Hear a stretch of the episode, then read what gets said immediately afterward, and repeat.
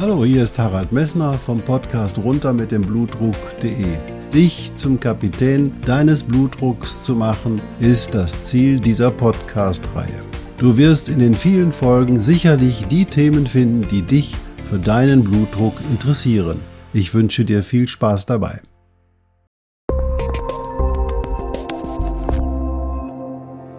Ja, mit der letzten Folge hatten wir ja über deinen Zielblutdruck gesprochen. Und heute möchte ich bei deinem Zielblutdruck, den du sicher super als Bettkantenblutdruck gemessen hast, auf eine Sonderform des Bluthochdruckes eingehen, nämlich die isolierte systolische Hypertonie.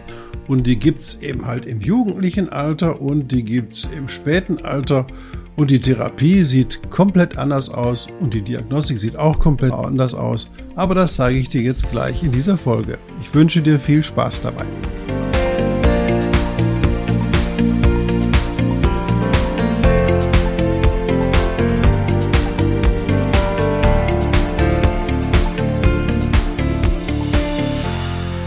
Ja, heute möchte ich dir eine andere Form oder eine besondere Form des hohen Blutdruckes vorstellen. Es ist die isolierte systolische Hypertonie. Sie wird in den Fachkreisen oder Literatur auch schnell als ISH abgekürzt, also isoliert, systolisch und Hypertonie, die ersten Anfangsbuchstaben. Ja, was ist das, die isolierte systolische Hypertonie? Ja, ist genau das, was einfach der Name beschreibt, nämlich da ist nur der systolische Blutdruck erhöht und der diastolische Blutdruck ist normal. Wann kann man die isolierte systolische Hypertonie diagnostizieren? Dann, wenn der systolische Blutdruck über 140 ist und der diastolische Blutdruck unter 90 mm Hg ist. Das bedeutet, bei der Oberarmmessung treffen diese Werte zu und wenn du eine Langzeitblutdruckmessung machst, dann wird die isolierte systolische Hypotonie anhand der Tageswerte bestimmt und bei der Langzeitblutdruckmessung muss dann der systolische Blutdruck über 135 sein und der diastolische Blutdruck muss unter 85 mm Hg sein.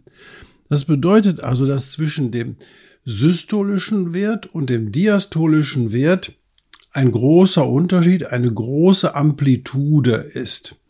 Und diese große Amplitude, das hatte ich dir bereits einmal in einer der vielen Podcasts vorgestellt, die tritt dann auf, wenn Besonderheiten in deinem Körper passieren. Und in allen Altersgruppen führt die Überfunktion der Schilddrüse zu einer isolierten systolischen Hypotonie weil die Schilddrüse so viel Hormon aussendet, sind alle Stoffwechselprozesse sehr aktiv und diese aktiven Stoffwechselprozesse führen in jedem Alter zu dieser isolierten systolischen Hypertonie. Also das muss man auf jeden Fall erstmal ausschließen, wenn so etwas vorliegt. Wenn jetzt sowas nicht vorliegt und die Schilddrüsenfunktion ist normal, dann muss man zwei unterschiedliche Gruppen unterscheiden. Und zwar gibt es einmal eine jugendliche Form der, Isos, der isolierten systolischen Hypertonie. Die trifft dann so zu bis zum 35. Lebensjahr. Und dann gibt es ab dem fünften, sechsten Lebensjahrzehnt, also ab 65 Jahre, kann man etwa sagen, dass 20 Prozent der Menschen unter einer isolierten systolischen Hypertonie leiden. Ja, wie können wir das jetzt nun erklären? Warum passiert das bei ganz jungen Leuten und warum passiert das bei ganz alten Menschen? Und zwar, was passiert denn wenn das Herz schlägt? Während des Herzschlages, das hatte ich euch schon oder dir schon mehrfach erzählt, wird eine gewisse Menge Blut in die Aorta, in die große Hal die große Schlagader, in die Brust- und Bauchschlagader ausgeworfen und das führt dazu, dass diese große Schlagader sich dehnt durch diesen Blutschwall, der gerade ausgeworfen wird. Wenn das Herz dann wieder erschlafft und sich gerade zwischen zwei Schlägen ausruht, ziehen sich die elastischen Fasern der Aorta wieder zusammen und treiben das Blut weiter nach vorne. Das bedeutet, dass während der Diastole, während also das Herz nicht schlägt, der Blutdruck durch die Aorta und die Elastizität der großen Gefäße aufrechterhalten wird. Also wenn du dir vorstellst, dann denkt man sich beim Jugendlichen, oh, der ist ja sehr elastisch, der Jugendliche. Das bedeutet also, dass der normalerweise bei dem Jugendlichen der Blutdruck, der zweite wäre der diastolische, also eigentlich höher sein muss, als wenn man älter wird, wenn die Gefäße weniger elastisch werden. Ja, das ist theoretisch und praktisch in der Form bei der Betrachtung des Patienten, der über 65 Jahre ist, richtig, aber nicht bei dem, der unter 35 Jahre ist. Nämlich da sind die Gefäße so elastisch, dass die Pulswelle, die sozusagen von der Aorta ausgeht, weil die sich ja wieder zusammenzieht, mit der Pulswelle zusammentrifft, die bei der Systole in den Oberarm durch das Herz auch ausgeschieden wurde oder erzeugt wurde. Und diese beiden Wellen addieren sich dann am Oberarm und dann ist bei Jugendlichen, gerade bei Jugendlichen, die besonders groß sind und die schlank sind, bei denen ist dann der Blutdruck am Oberarm über 135, 140 und der ist dann in der Bauchschlagader und in der Halt und in der Schlagader an der Aorta nur 118, 120 Millimeter Hg. Das heißt, dieses eine Effekt, der einfach durch die Pulswellenlaufzeit bei den Jugendlichen entsteht, weil die Elastizität der Gefäße so groß ist. Das bedeutet, wenn du einen Jugendlicher hast, einen Jugendlichen hast oder wenn du jung bist und bist groß und schlank und hast einen Blutdruck von 150 oder 145 zu 70, dann brauchst du dir erstmal überhaupt keine Sorgen zu machen, weil dann ist in der großen Zahl der Fälle nämlich der Blutdruck an der Aorta dort, wo er entscheidend die Gefäßveränderung macht oder der Blutdruck am Herzen deutlich niedriger. Der ist also an dem Oberarm durch die Pulswellenlaufzeit im Prinzip einfach falsch hoch. Du brauchst dir also keine Sorgen zu machen. Ja, wie kann man das denn unterscheiden, wie ein Bluthochdruck von einem Jugendlichen, der eben halt krankhaft ist? Das ist eine kurze, knappe Antwort. Wenn Jugendliche eine essentielle arterielle Hypertonie haben, also eine Erhöhung des Gefäßwiderstandes, dann haben die auch immer einen sehr hohen diastolischen Blutdruck. Also Jugendliche mit einem systolischen, einer isolierten systolischen Hypertonie, die groß, schlank ähm, sind und unter 35 Jahre alt sind und vor allen Dingen bei Männern findet man eine häufige isolierte systolische Hypertonie, die nicht behandelt werden muss.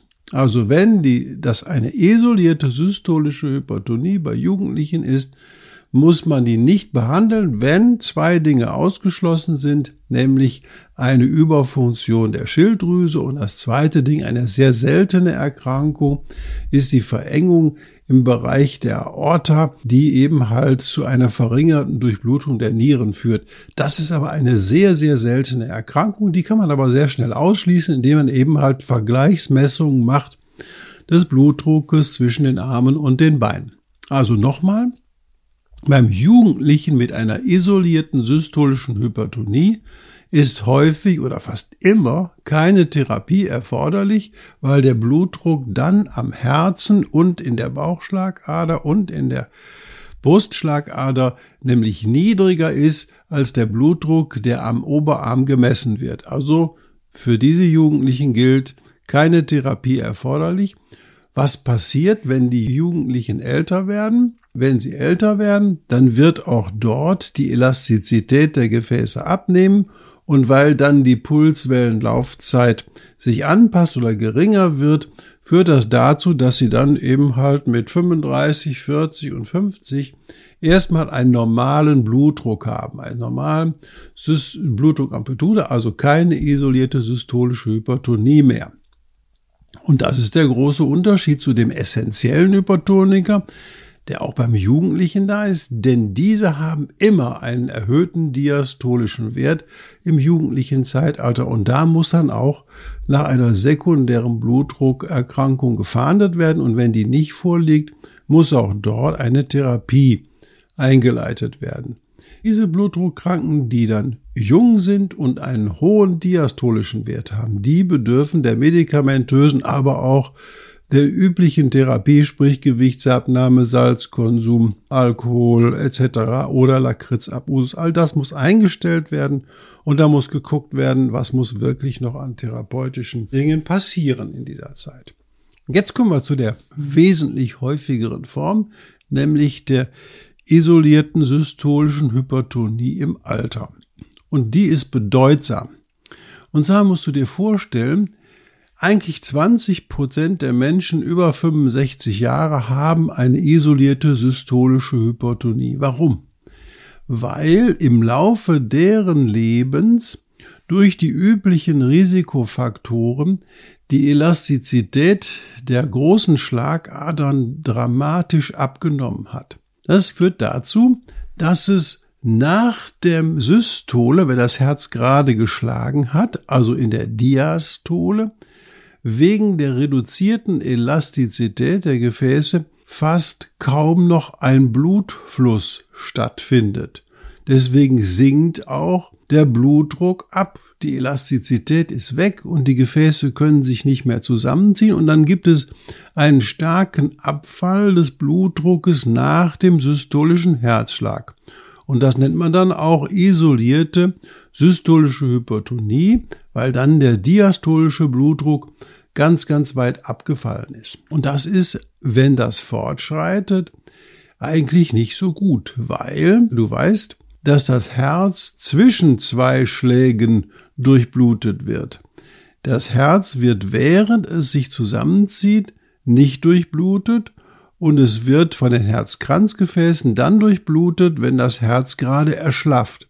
Das heißt, während das Herz sich zusammenzieht, fließt kein Blut zum Herzmuskel, aber wenn das Herz erschlafft, fließt wieder Blut zum Herzmuskel. Wenn aber dann der diastolische Blutdruck sehr schnell sinkt, wird die Durchblutung des Herzmuskels, je älter du wirst und je schlechter oder niedriger der diastolische Blutdruck ist, immer schlechter.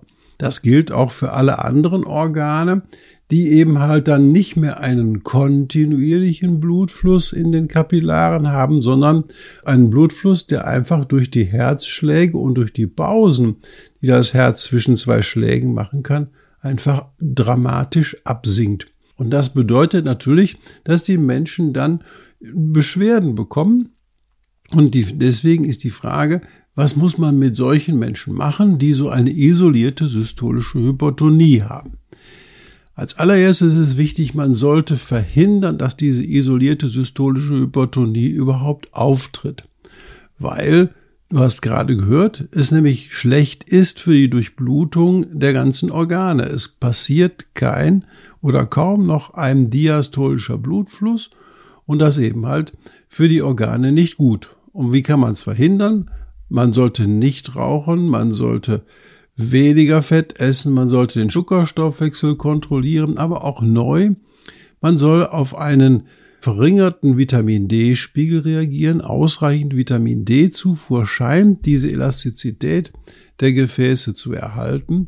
Und natürlich langjährigen hohen Salzkonsum sollte man auch vermeiden.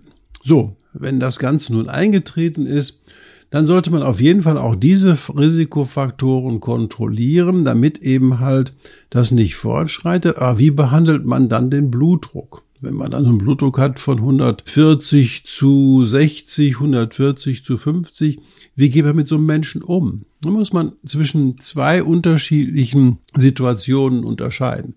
Wenn man dann einen 65-jährigen, 66-jährigen hat, der noch rüstig ist, ja, da sollte man schon den Blutdruck auch auf einen Wert von 140 Millimeter Hg senken, damit der systolische Blutdruck zwischen 130 und 140 Millimeter Hg ist. Da kann man dann auch schon mal sagen, gut, dann akzeptiert man diastolische Blutdruckwerte von 70. Aber niedriger sollten die diastolischen Blutdruckwerte nicht sein, weil dann sinkt nämlich die Durchblutung an den Herzkranzgefäßen. Und das ist für auch für keinen Menschen eigentlich gut.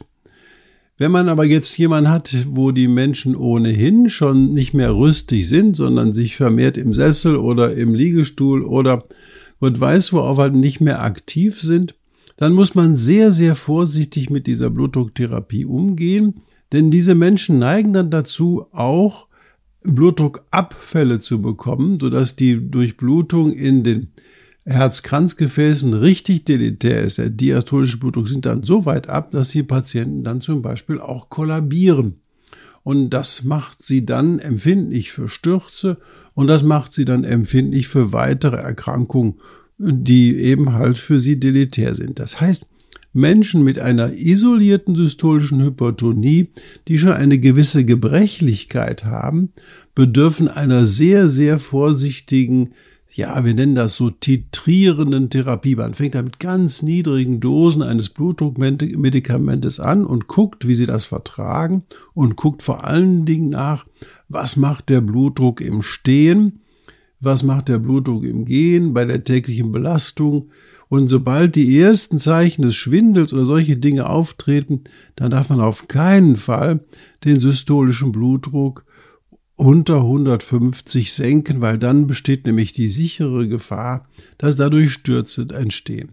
Also hier gilt es nicht darum, irgendwelche Richtlinien oder Leitlinien zu verfolgen in der Zeit. Also hier, der muss auch einen Blutdruck systolisch von 130 oder unter 130 haben, wie viele Leitlinien das anfordern. Nein, nein, hier geht es darum, den Blutdruck so zu senken, dass er außer dem systolischen Gefahrenbereich rauskommt und dass der diastolische Blutdruck nicht zu niedrig wird. Also hier wird man sehr fein aufpassen müssen und die Blutdrucktherapie sehr gut angleichen. Es gibt natürlich Erkrankungen am Herzen, die auch diese isolierte systolische Hypertonie fördern. Das ist ja zum Beispiel die Aortenklappeninsuffizienz, also wenn die Aortenklappe nicht richtig schließt.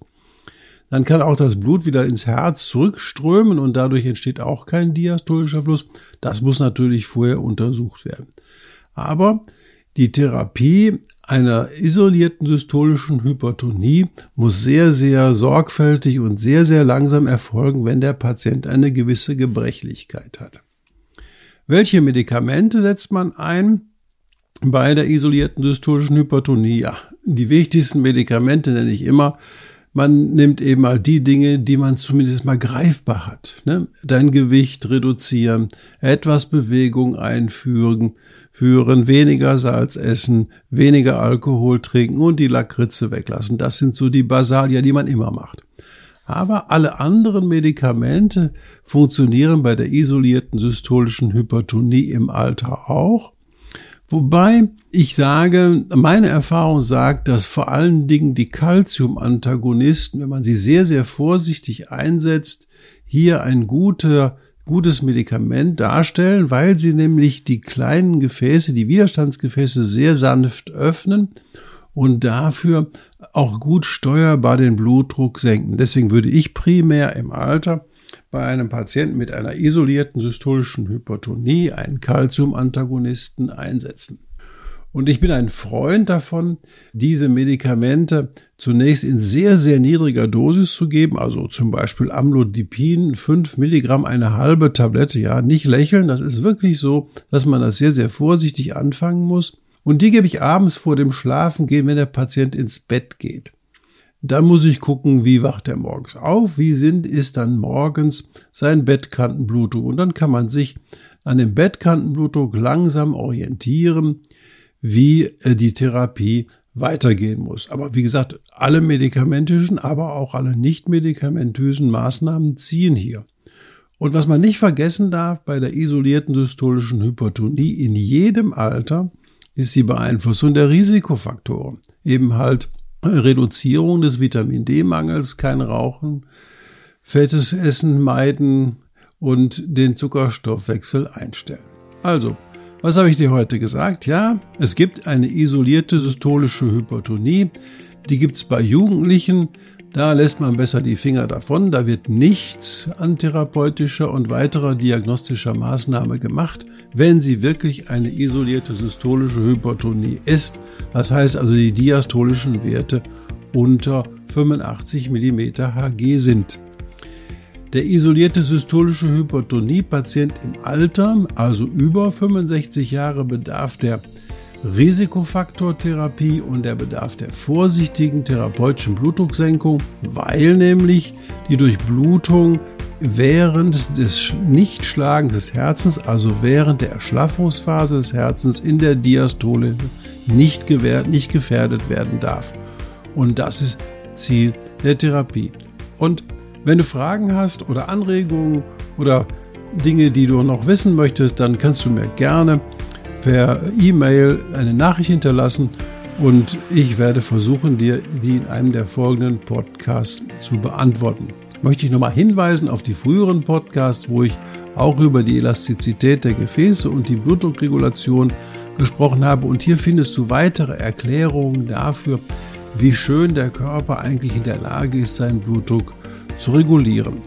Und wenn dir der Podcast gefallen hat, würde ich mich freuen, wenn du bei Apple Podcasts oder überall da, wo man Podcasts beurteilen kann, eine positive Information für die Leser hinterlässt, damit noch immer mehr Leute in die Lage geraten, diesen Podcast zu hören. Vielen Dank für deine Aufmerksamkeit und einen schönen Tag wünsche ich dir.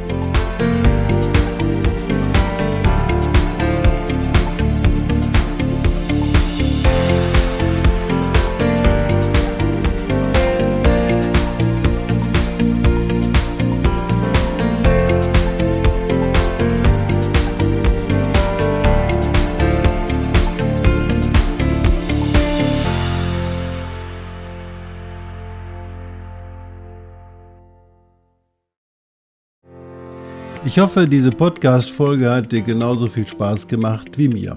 Du findest noch zahlreiche andere Themen unter dieser Podcast-Reihe, die immer in Zusammenarbeit auch mit meinem Sohn Hendrik Messner mit seiner Firma mess.de entstanden ist. Und dafür möchte ich ihm sehr danken. Bis bald.